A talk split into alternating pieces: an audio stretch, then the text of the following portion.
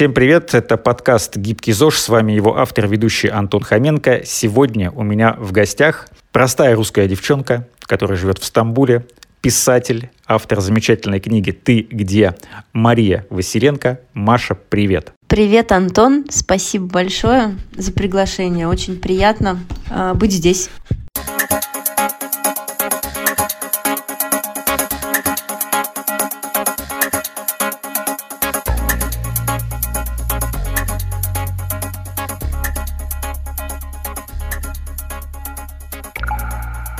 Я ходила к девчонкам на запись подкаста в Москве именно на тему вот эту вот. Поскольку я, в принципе, ее как бы ну, наоборот, освещаю именно для того, чтобы девочки не боялись, ходили проверяться и все такое, и чтобы эти страшные слова никому как бы, ну, понятно, что они страшные, вот, но все равно. Поэтому, да, в какой-то такой э, мере я делюсь, знаешь, ну, как бы я стараюсь делиться деликатно, потому что я-то все это, ну, уже во всей этой истории варюсь, и мне как бы, меня уже сложно чем-то испугать, а люди, которые не плавают, плавали еще, просто боятся, поэтому я стараюсь очень деликатно, да, но обо всех вещах говорить как есть. А расскажи, как это произошло э, еще раз. Я, конечно, читал все твои истории ужасные, я очень переживал за тебя, но и сейчас переживаю, хотя вроде Спасибо. бы, ну, как бы, ты же идешь на поправку. Да, да, да, все, сейчас как бы самое страшное все это позади. очень хорошо. А вот расскажи, как все произошло. Ты пришла, я так понимаю, просто на плановый прием к врачу. Я, в принципе, делаю это регулярно регулярно. То есть я стараюсь раз в год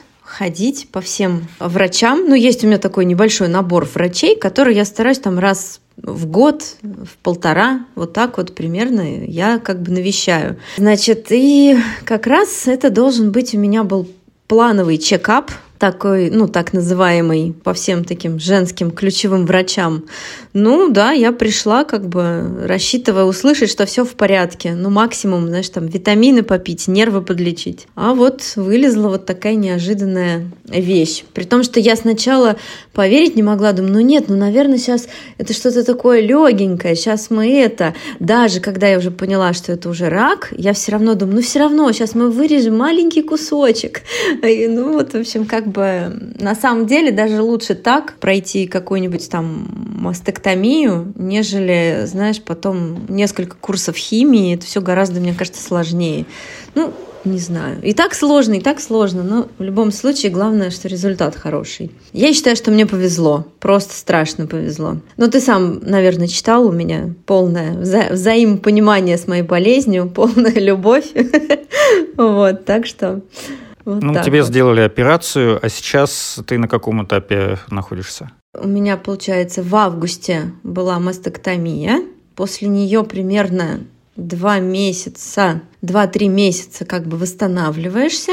И мне предстоит еще одна реконструкционная операция. Вот. Ну, технически как бы, вот не знаю, насколько это уместно с мужчиной обсуждать, хотя мне кажется, что как бы, ну что уж поделать как есть. Сейчас, получается, я сейчас как бы восстанавливаюсь после вот этой вот операции. Ну, то есть получается, да, что, блин, как бы это не стесняясь-то слова подобрать. А, мастектомия — это удаление груди, правильно? Соответственно, некоторые мышцы страдают, да, там как бы, ну, тело перестраивается, телу нужно время перестроиться, мышцам нужно время восстановиться, заработать, зафункционировать. Вот у меня сейчас вот такой период. Затем просто потом будет реконструкция, все будет как бы, как был, так и и будет. И все, собственно говоря, мышцы тоже адаптируются, тело адаптируется, и снова можно будет, как, как и прежде, существовать. Это примерно сколько времени займет?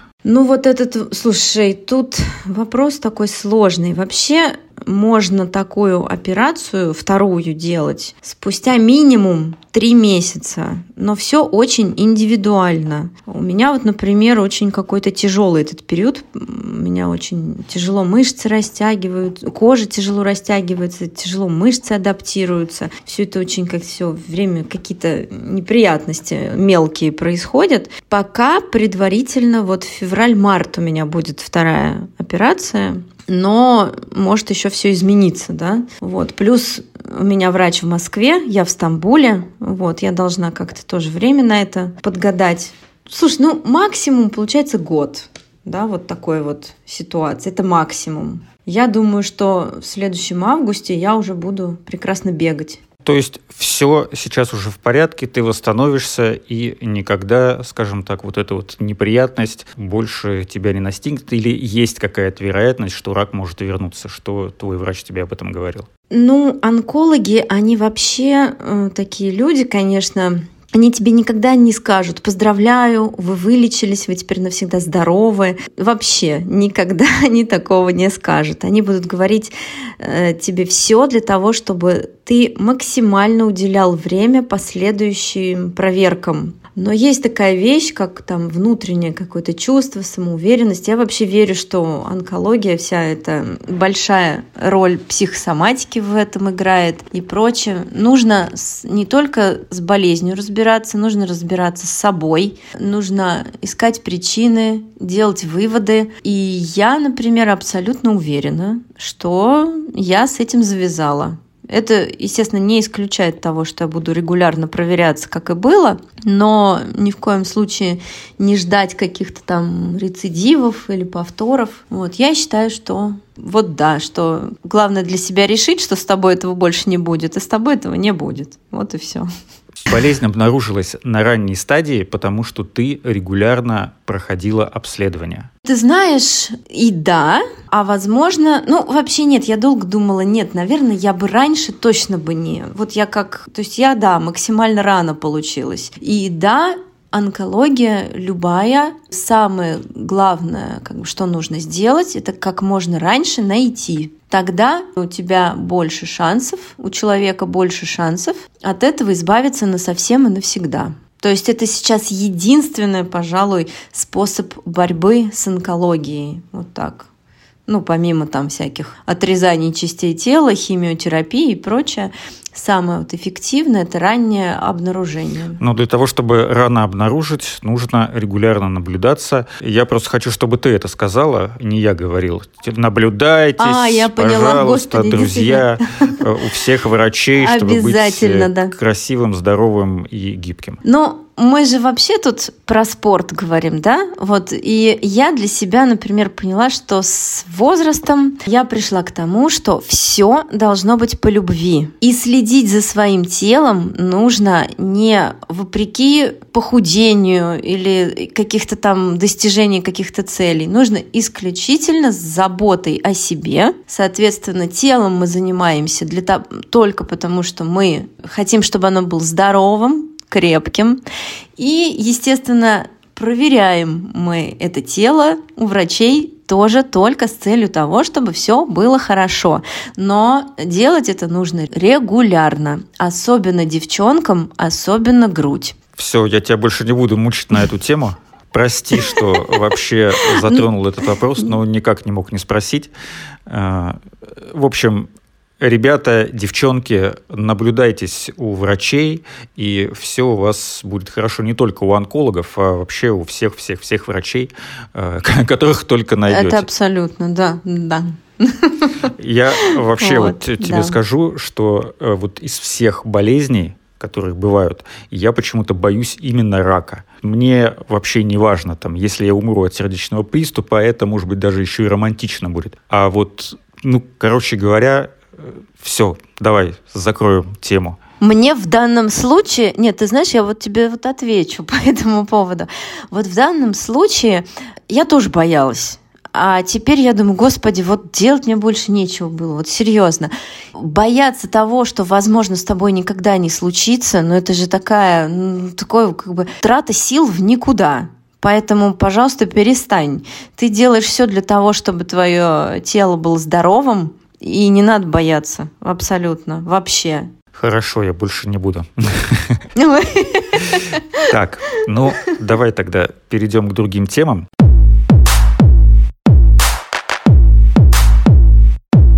Ты сказала, что надеешься, что в августе следующего года уже будешь бегать. Как, какого рода вообще у тебя физическая активность была в жизни? Как она э, изменилась вот э, с в связи с твоей болезнью? То есть ты вообще под ноль перестала ну, всем знаешь, заниматься или что-то ты все-таки продолжаешь делать? Ну, вот как я уже сказала, у меня вообще всегда были такие тяжелые отношения со спортом. Я всегда была худенькая, стройная, есть могла все что угодно, классно выглядела.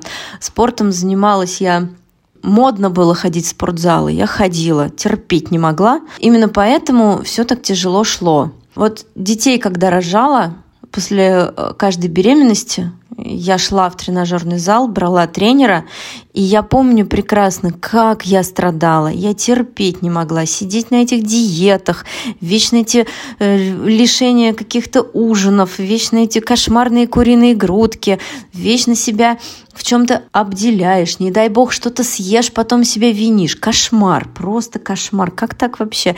И я сейчас пришла именно к тому, что спортом надо заниматься по любви. Именно вот и себя любить, ну, в смысле, за телом своим следить, с уважением к нему относиться. И спорт по любви, и чтобы тебе нравилось им заниматься. И вот, чтобы это... Ну, понятно, что надо себя там заставлять, там с утра пораньше встать, все это понятно, не без этого, но удовольствие это должно приносить, эндорфины, вот это все. Значит, я помню прекрасно этот момент, когда мой старший сын в возрасте 6 лет посмотрел фильм э, про Роналду и Месси и влюбился в футбол. Я до этого, ну, честно говоря, футбол — это просто... Где я, где футбол? Это просто две параллельные вселенные. Ну, ребенок увлекся футболом, мы начали смотреть футбол. Сначала смотреть. Потом мы полетели в Барселону, купили мяч. От балды стали там пасы друг другу по улице, там идешь, пасуешься мячом. Я перестала употреблять этот термин «пинать мяч», потому что футболисты терпеть не могут, когда говоришь «пинать мяч». И вот, значит, ребенок стал увлекаться футболом. Мы стали ходить на футбольные матчи, стали болеть там за Барселону, стали болеть за Месси, пошли, значит, в футбольные школы Москвы. Ребенок стал вообще там увлекаться. Мы стали в эту втя втягиваться, скажем так, во всю эту детскую футбольную сферу. Это тоже вообще отдельный мир, удивляет меня. Так потихонечку как бы вот футбол крепко засел в нашей семье. Затем случилась пандемия, и э, школа моего ребенка перешла на такой онлайн-формат, и тренер стал заниматься с ним один на один онлайн. Эти занятия были довольно сложные. Семилетний, ему уже семь было, значит, семилетнему мальчику это было не, ну, не по силам самостоятельно. И я выставляла им фишки, бегала за мячами, там э, как-то помогала э, ему заниматься. И я смотрю, ну, значит, он отрабатывал там все эти связки с конусами, ворота. Мы там на даче поставили все эти ворота, значит, конусы купили все, все по-взрослому, фишки. И я поняла, что, блин, я тоже хочу это делать. Я тоже хочу вот это вот все заниматься. Ты помнишь, да, этот момент, когда я вдруг начала выкладывать? Я помню момент, футбол. когда у тебя появился какой-то, по-моему, телеграм-канал, где ты начала писать про футбол. Я тогда подумал, что Маша любит футбол, может, она в нем еще, может, она еще думает, что она в нем разбирается. Ну, знаешь, такой э, чисто по-мужски шовинистически относиться к женщинам, которые... Я предугадала тогда твой вот этот вот настрой, и у меня был футбольный канал, я завела его именно как девочка, которая не разбирается в футболе, и как раз стебала вот эту тему, что я не врубаюсь ни во что, что означают там эти термины, и это было как раз вот именно эту тему. Так, сейчас подожди, мы к футболу обязательно вернемся, просто немножко перескочила, что вот ты после беременности ходила в спортзал, после первой или после второй, я хотел уточнить, как быстро а, Давай. у тебя а, получилось вернуться в прежнюю форму, которая была до беременности, и одинаково ли это было с точки зрения сроков и с точки зрения проще или нет э, после первой беременности и после второй? Так, ну начнем с того, что во время беременности мне категорически нельзя было заниматься спортом вообще никаким. Они у меня тоже были непростые, у меня такое тело, да, вечно какое-то устраивает мне тест-драйвы. Вот, значит, во время беременности я лежал на диване. Это отлично. Вот. Да, вообще, ты знаешь, ужасно. Помню, даже какую-то одну неделю мне разрешили плавать, но эта неделя очень быстро кончилась, я даже не успел поплавать ни разу. Думаю, ну и ладно. И да, соответственно, у меня это тоже как бы такой дает, играет свою роль. У меня кесарево было после и первого, и, и второй раз. После кесарева нельзя два месяца ничем заниматься. Там еще смотрит доктор, как у тебя все это заживает. У меня совершенно потрясающий классный доктор был, молодой парень. И вот оба раза он меня прям ровно два месяца прошло. Он говорит, все, Быстро, можно в планочку, можно в спортзальчик, пресс качаем, не унываем, все хорошо. Ну, я, собственно говоря, барышня послушная, худеть хотелось, вот этим и занималась. Ты знаешь, тоже у, дев, у девочек все зависит очень индивидуально, потому что это такой небольшой гормональный сбой, небольшой, огромный гормональный стресс для, для организма. И примерно на восстановление идеальное конечно, девчонкам нужен год. Если у кого-то получается быстрее, ну это круто, здорово. Потом у всех по-разному тело тоже реагирует. Некоторые девочки, например, когда кормят грудью, они худеют, прям становятся худющими-худющими. Я была из другого клана девочек. Это когда ты вот кормишь малыша грудью, а у тебя э, как бы вот щечки, животик и хоть ты ешь одну куриную грудку и не вылезаешь из спортзала, щеч, щечки, животик, все на месте, и ты такая пухленькая, румяная, э, такая прям... В общем, и ничего с этим сделать нельзя. Вот у меня это уходило через год.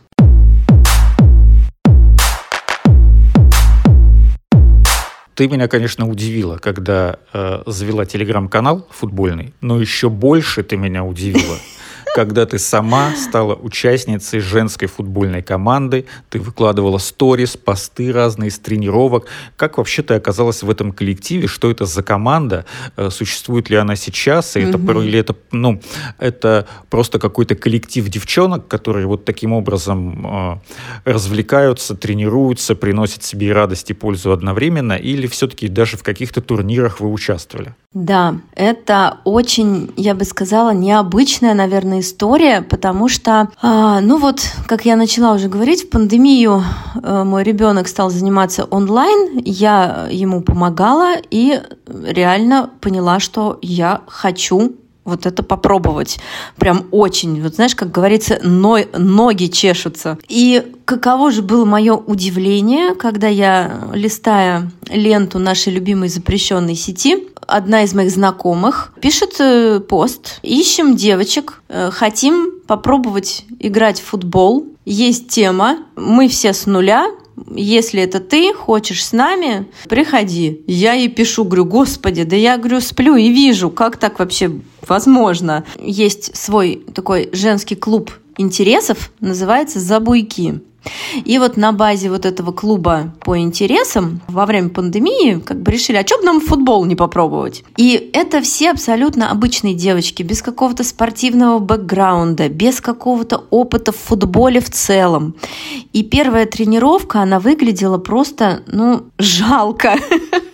То есть мы реально мы по мячу не могли попасть. Тот тренер, он нас тренировал только первый месяц. Я вообще не знаю, как он это морально выдержал, потому что мы уи, пищали и визжали, и, в общем, это было очень радостно. И, но я никак не могла поверить, что в принципе вот из вот этого что-то может получиться. Однако через месяц мы стали понимать, что мы вообще здесь на поле делаем. Настроены мы были решительно. Футбол — это такой процесс, что это, ну, вообще, как, наверное, многие ви- виды спорта, но ты, когда выходишь на поле, приходишь на тренировку, вот это как вот э, режим в самолете на айфоне. Ты вот выключаешь мозг, и у тебя на это время, на вот время тренировки, два часа у тебя только футбол. Больше ничего. И это очень здорово и прочищает мозг. Плюс потом, когда ты уже начинаешь понимать, что ты делаешь на поле, это, соответственно, это и тренирует твой мозг.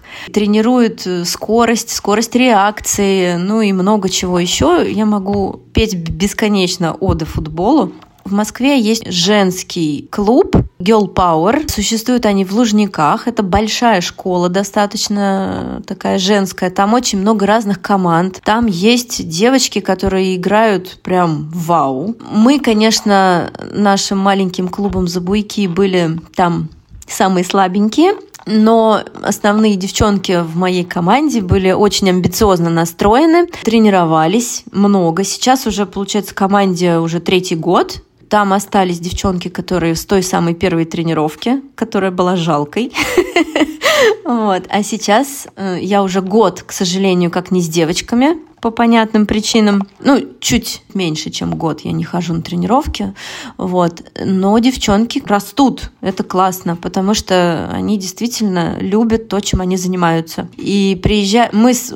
Тренировки у нас на улице. Они проходят зимой, летом и в минус 13, и в проливной дождь, и в любую погоду. Это как, ну, как бы тренировка всегда идет. И в дождь, и в снег, и, и, и в гололед. Отдельно я хотела бы сказать про тренера. Казалось бы, что это за смелый чувак, который взял вот так вот э, кучку девчонок, которые вообще не понимают, что такое футбол, взял и чему-то научил, и научил многому. Игорь просто... Игорь Фомич, тренер, просто потрясающий парень. Он верил в нас всегда. Даже когда мы проигрывали 15-0 на турнирах, Прямо реально он говорил, девчонки, ничего. Да, 15-0, да, постоянно. Вот первые игры, так это вообще были просто. Самая э, первая игра была, мы приезжаем на вот этот вот турнир, встаем, у нас только-только форма готова. Вот знаешь, вот мы как эти, как те бразильцы, босиком. Вот примерно. Знаешь, как в фильме про Пеле был. Вот. Но, правда, мы не играли как бразильцы. Мы приходим, а напротив нас стоит команда девчонок. Мало того, что они, каждая из них красивая, как просто невозможно, что длинноногие, вид, видно явно бывшие бегуньи или еще что, ну вот прям вот. Э, и, и они нам накидали 15-0. А мы такие, знаешь, проиграли, счастливые, просто до ужаса. Первая игра. И нам вот эти девочки говорят, девчонки, вы такие молодцы, говорит, ни в коем случае не, не бросайте. Мы такие, бросать, да вы что? И, да, ну, очень много поражений, конечно, было, очень много. А ты помнишь, Это, конечно, ты помнишь, раз... как э, ваша команда забила первый гол, и кто его забил? Я так понимаю, что это была не ты. Нет, нет, нет, не я. Я вот на таких играх, понимаешь, как еще такая ситуация, мы же не профессиональные спортсменки, и на таких турнирах нету лимита на замены. Приезжали девчонки такие про против нас играть, допустим, команда, они могут без замены всю игру там в, ши в шестером проиграть. Мы не выдерживаем, естественно, такого безумного темпа, у нас просто нет выносливости такой натренированной. Но она, естественно, с, э, чем ты больше занимаешься, тем больше выносливости приходит. И главное, постоянно, регулярно заниматься, выносливость нарастает. Поэтому, во-первых, нас часто меняют. У нас для начала было просто удачный пас отдать, ты уже молодец. Мы снимали игры, мы в э, воскресенье наш, трем, наш тренер устраивал нам зум-разбор наших игр. Прям рисовал. Вот это ты сделала так, это ты сделал, вот, вот это хорошо. Вот это, то есть вот реально как вот все по-настоящему. Первый гол, честно говоря, не помню. Сейчас уже не вспомню. Но один раз мы даже в таком турнире взяли третье место в группе, и это было круто. А в группе сколько было команд? Четыре, как и всегда? Ну, четыре, конечно. Но все равно для нас это было, ты знаешь, еще, знаешь, у нас запом... запомнился один матч. У нас вратарь Юля, мама двоих детей, просто потрясающая девчонка. Естественно, она никогда не была вратарем, не умела, просто сказала, окей, я буду вратарем, давайте. Стала брать дополнительные тренировки, по, ну, вот эти вот вратарские. Приехала один раз на игру, и главное у нее была цель, чтобы нам 15-0 не накидали. Нам тогда очень много накидали, конечно, ну, не 15, ну, серии там 6-0 мы проиграли. Но Юльке э, выдали приз э, лучшего игрока э, потому что она сделала столько сейвов, сколько, мне кажется, не сделал ни один игрок. Это было просто потрясающе. Вот это вот такие вещи круто, понимаешь? Вот это дарит любительский спорт.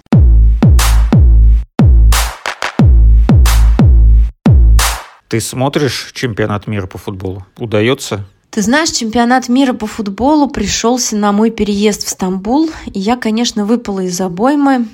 А, но мой ребенок следит за всеми новостями. Тут еще сложно, тут же мы смотрим а, на турецком языке трансляции везде.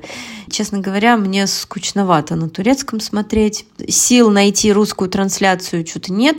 Хотя, если честно, если я вижу красивый футбол, я, к сожалению, уже не смогу оторваться от экрана. Вот. Поэтому я стараюсь просто если у меня нет времени, лучше и даже не начинать. Вот. Но честно говоря, сейчас только за новостями слежу. Ты знаешь, если честно, как со мной вот эта вся история приключилась с заболеванием, э, первым делом меня поставило в тупик, как я смогу теперь играть в футбол, потому что это прием мяча на грудь, это у девчонок часто, ну, естественно, и у девчонок тоже. И я думаю, господи, как? Как я буду это делать? Тут хотела бы еще сказать отдельное спасибо. Когда я начинала тренировки в, же, в женской команде, я написала тренеру своему ребенка. Я думала, вот он мне был так стеснительно, думаю, ну сейчас будет ржать надо мной, мамаша сумасшедшая какая-то, знаешь, вот. А он нет, он меня очень поддержал, и он со мной занимался индивидуально, и благодаря ему у меня ноги очень быстро включились, и у меня начало получаться. Он меня учил всем этим финтам, вот этим всем фишечкам, тренировал меня, пытался растренировать мою выносливость в том числе. И благодаря этому у меня отчасти что-то получалось на поле. И вот он мне как раз недавно написал, не хочешь ли возобновить тренировки. Я говорю, слушай, говорю, вообще, говорю, пока не представляю, как с мячом себя вести теперь. Но, честно говоря, ноги-то чешутся. Я вот сейчас с собакой вдоль моря гуляю, беру теннисный мячик и начинаю чеканить э, об стеночку его. Думаю, так, надо купить футбольный мяч. Вот. И мне тренер говорит, не переживай, все потихонечку, все будет. Ну, поэтому я тоже думаю, что все-таки футбол еще вернется ко мне. Ну, ты уже несколько раз сказала, что ты сейчас живешь в Стамбуле. Стамбул — это же вообще очень футбольный город. Там э, есть очень крутое стамбульское дерби, Фенербахче, э, Галатасарай. Баскетбольный. Ну, и баскетбольная команда город, там тоже прости. есть. Ну, э, мне кажется, что я за баскетболом не очень слежу, особенно за европейским. Но мне кажется, что там же Фенербахче есть, да, баскетбольная команда? Фенербахче. Я, мы живем как раз недалеко от района Фенербахче, и как раз сегодня дядьки ходят в, весь день в куртках. Думаю, наверное, матч сегодня. А, Галатасарай, да, и Бешикташ. А, ну то есть вот. такие же команды, как Три и в футболе. команды. Да, да, э, да, то есть знаешь, как это наши примерно ЦСКА, Спартак, э, вот, Локомотив. Вот так и здесь три команды. Пока еще не выбрала себе любимчиков. Поставлю себе эту задачу, надо изучить их. Но ты бы хотела сходить на футбол или на баскетбол в Стамбуле? Или и туда, и туда? Я была уверена, когда э, я не знала Стамбул, сейчас я могу сказать, что все-таки немного Стамбул начинаю узнавать. Я была уверена, что Стамбул это футбольный город. Ничего подобного. Это баскетбольный, очень-очень баскетбольный город. Поскольку, ну, во-первых, э, Анадолу Эфес команда, которая как бы на мировом уровне занимает очень-очень приличное место. Более того, я прям даже не знаю, можно это говорить или нет, э, мой муж работает в Анадолу Эфес, только он работает в пивоваренной компании, а они как бы вместе, да, вот, то есть команда. Ну, ну это что-то типа, как знаешь, пивоваренной компании и клуба. команда, как, э, к примеру, ну, Торпеда? Нет, нет, это, это прям вот просто, это просто огромная группа, Анадолу групп, у них там много чего туда входит, и вот у них как бы вот полностью клуб принадлежит владельцам. Э, то есть Эфес как бы не спонсор, а это прям домашний клуб. И здесь, здесь прям очень развит баскетбол, здесь все его смотрят. Здесь очень много баскетбольных площадок. Здесь все играют в баскетбол. Очень, очень развито здесь. Того и гляди. И вот ты, например... Ты поняла, да, что я хотел сказать? Да. Даже не говори, нет. Не мое, я маленького роста. Ну, много великих баскетболистов были не такими уж высокими. Ну, как много? Ну, парочку точно можно, наверное, вспомнить. Ты знаешь, и вот как раз в Анадулу есть классный американский баскетболист, э, его зовут Ларкин. Я когда смотрела игру, мне казалось, думаю, господи, он малыш такой, а этот малыш метр девяносто. Просто по сравнению с другими он кажется ну, маленьким. для баскетбола это малыш. Вот. Ну, да, да, да. Ну, там или 85, ну, то есть он прям совсем маленький. Вот. Шейн а Ларкин прям... ты имеешь а в виду, за... да? Ну, зато 180 Ларкин, сантиметров, да, 79 Ларкин. килограммов. Вот я специально нашел. 30 лет. О, да, да. Он просто бомба. Смотреть на него интересно так же, как на игру Месси, если Прости, пожалуйста, если ты не в том клане. Я не в том, не в том клане, если честно. Ну, тогда можно тебе спокойно говорить. Я просто привыкла, а, обычно подростки, а нет, нет, я, я за Роналду.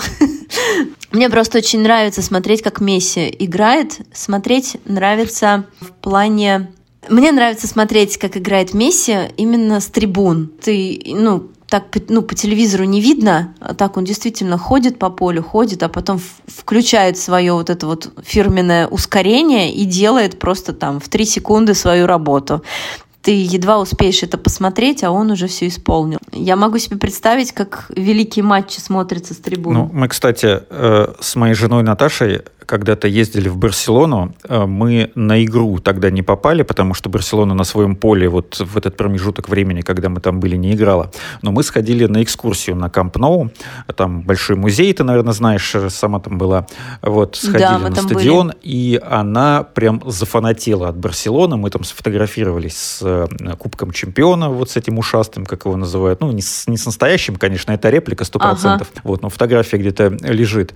И она прям болела за Барселону, ну, пока она все выигрывала, э, за нее очень многие болели. Вот сейчас, мне кажется, она уже как-то поспокойнее относится, но все равно переживает, когда Барселона играет, не смотрит матчи, конечно, но так следит. Если Барса играет, видно, что ну, как бы она на стороне этой команды, хоть и Месси там уже нет достаточно ага. давно. И вот она прям, э, не скажу, что она прям фанатеет от Месси, но Месси ей нравится. И она за Аргентину болеет на этом чемпионате мира. Все матчи мы с ней смотрели. Вот я тоже болею за Аргентину, но я Аргентине с детства симпатизировал, еще когда там Марадона, Батистута играли, Каниджи, вот этих вот ребят, которых современная молодежь, наверное, даже и не знает. И я вообще болею за Италию, почему-то тоже у меня такая детская травма, но Серьезно, я думала, ты болеешь нет, за Англию Нет, мне нравится всегда. английский клубный футбол, но футбольная сборная у них, конечно, говнище полное. Э, извините за такую профессиональную аналитику. Вот, но сборная мне никогда не нравилась, сборная Англии. Английский футбол крутой, да, клубный. Вот. А так как э, про Италию я говорил, да, так как Италия на этот чемпионат мира не попала, то вот я... я Снова, да, Да, два раза подряд они не попали. Так что вот вот такая грустная история. Так, давай et у тебя есть ставки, кто выиграет? Ну, слушай, чемпионат? мы с одним моим другом, который тоже фанатеет от футбола, перед началом чемпионата назвали три команды. Ну, дело в том, что, я поясню, да, мы с Машей записываем этот выпуск в день, когда э, играют последние матчи 1-8 финала, то есть во время чемпионата мира по футболу. И э, когда этот выпуск появится, чемпионат мира вот-вот закончится. Так что чемпион мира уже будет известен. Но я все равно тебе скажу, что мы с ним назвали назвали по три команды, которые, на наш взгляд, могут стать чемпионами мира. Я назвал Бразилию и Аргентину, и назвал Испанию, потому что надо было назвать какую-то европейскую команду. Вот. Сейчас бы я, наверное, назвал Францию, но как бы не факт. Вот. И сейчас как раз в эти минуты Испания играет с Марокко в 1-8 финала, после первого тайма счет 0-0. Так, прекрасно. А он назвал Бразилию, Голландию, ну, Нидерланды, то есть, и Германию. Но Германия уже вылетела. Э, уже Нидерланды вылетела? вылетят от Аргентины в четвертьфинале. Вот будет, конечно, прикольно, если это будет не так, и скажут люди, ах, ты дурак, подкаст про спорт записываешь, а в футболе вообще ничего не понимаешь. Да ну брось, ты что? Ошибайся. А у тебя есть фаворит? Здоровье. Это же так интересно. На чемпионате мира. Слушай, ну я вообще тоже как бы придерживаюсь всегда, когда не знаешь, э, что делать, всегда болей за Аргентину. Вот. И я, к сожалению, не вижу Э, вот, слушай, ну прям вот, вот поговорили, теперь вот надо посмотреть прям как они играют. Я только читаю. И, вот. И они, как я поняла, неплохо себя ведут на поле в этот раз, потому что то, что у них был в прошлый чемпионат, было не очень. Ну, они неплохо себя ведут на поле, кроме первого матча, когда они Саудовской Аравии проиграли. Mm, ну да. Потом да. пришлось понервничать болельщикам, да и им самим. Ну, в прошлый раз им прям повезло, что они с четырьмя очками вышли из группы. Сейчас хотя бы с первого места. И на Францию опять могли бы попасть. Вот, а Франция бы их, конечно, обыграла. Вот, ну ладно.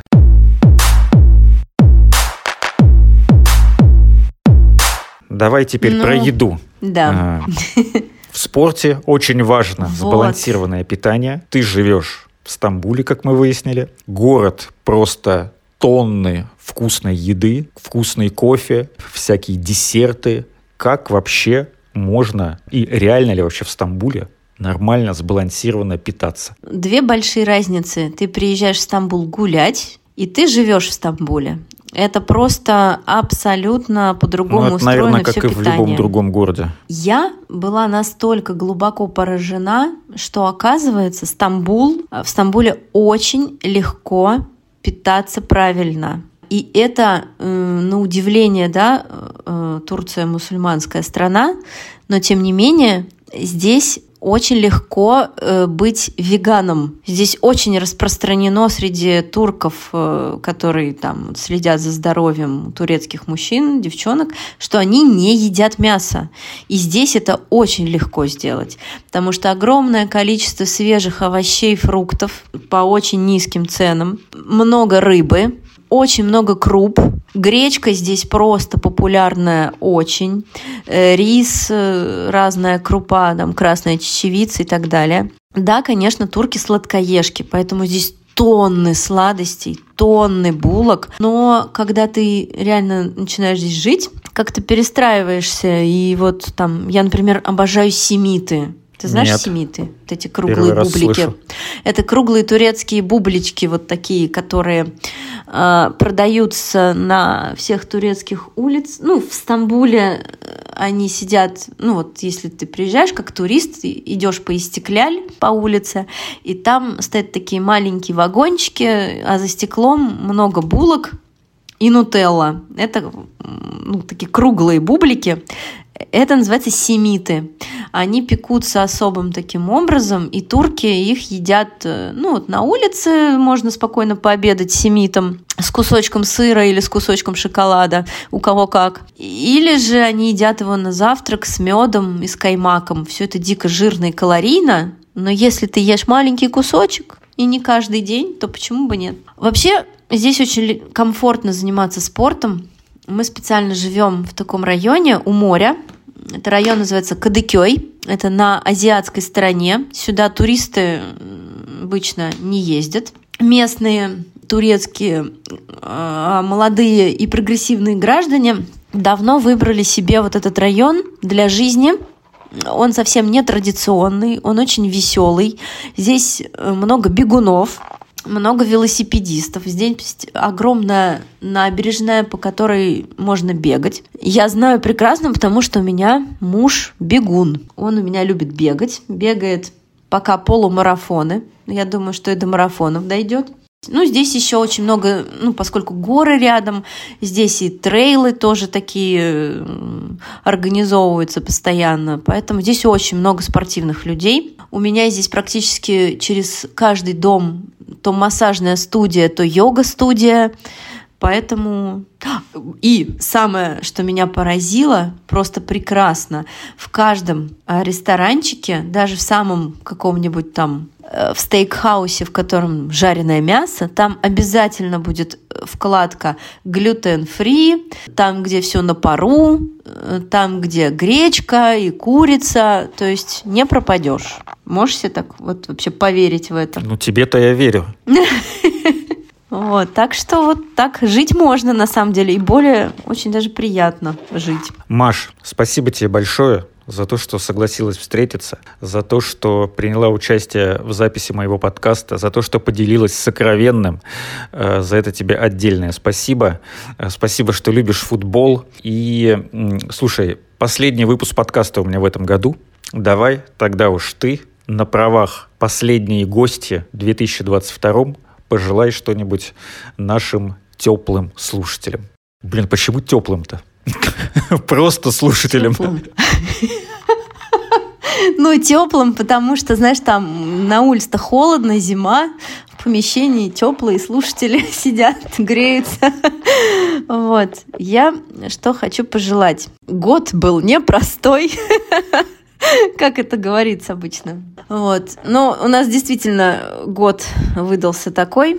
Э, поэтому все, все, что э, мне кажется... Короче, ребята, я пропагандирую, что все нужно делать через любовь. Я желаю всем огромной любви ко всему, к тому, что ты делаешь, к тому, как ты это делаешь, к тому, с кем ты это делаешь и зачем. И тогда все будет получаться. Вот. Поэтому с наступающим всех Новым годом и всем огромной безграничной любви. Пусть это банально, но... Да, будьте красивыми, здоровыми и гибкими. И я еще хочу сказать, что Маша Василенко, автор замечательной книги которая называется «Ты где?». Найти ее можно везде, где вы находите книги, если вы их находите. Это Лабиринт, Озон, куча других маркетплейсов, возможно, даже в офлайн магазинах э, где-нибудь в Москве она сто процентов есть. Я тебе дам, я тебе дам ссылочку на мой сайт.